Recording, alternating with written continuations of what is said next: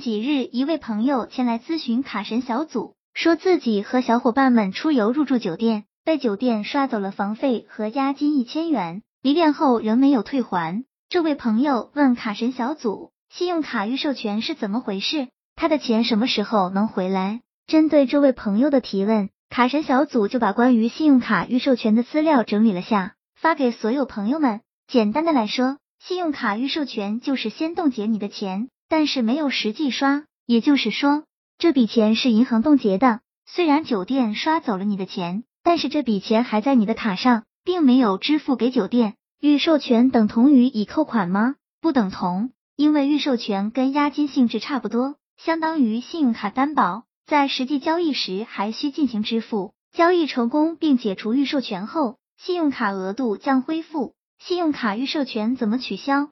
预授权取消方式有三种，一种是持卡人刷卡结账，预授权取消，扣去消费额，预授权剩余的钱打回持卡人信用卡内；第二种是持卡人什么都不做，预授权会在一个月内自动取消。第三种是持卡人主动跟银行联系申请取消。如果商家没有撤销预授权怎么办？如果交易完成后，商家还未撤销顾客信用卡预授权，顾客可以直接给商家如酒店或代理机构第三方可以预定酒店的网站打电话，要求其尽快办理预授权撤销手续，并索要注销号码作为取消凭证。同时，在收到当日信用卡对账单时，持卡人也应认真的进行核对，如发现问题或有异议，可立即与发卡银行信用卡中心取得联系，申请调单核对。卡神小组在最后提醒大家，在刷预授权消费时，要认真核对 PASS 机打出的签单。如果刷的是预授权，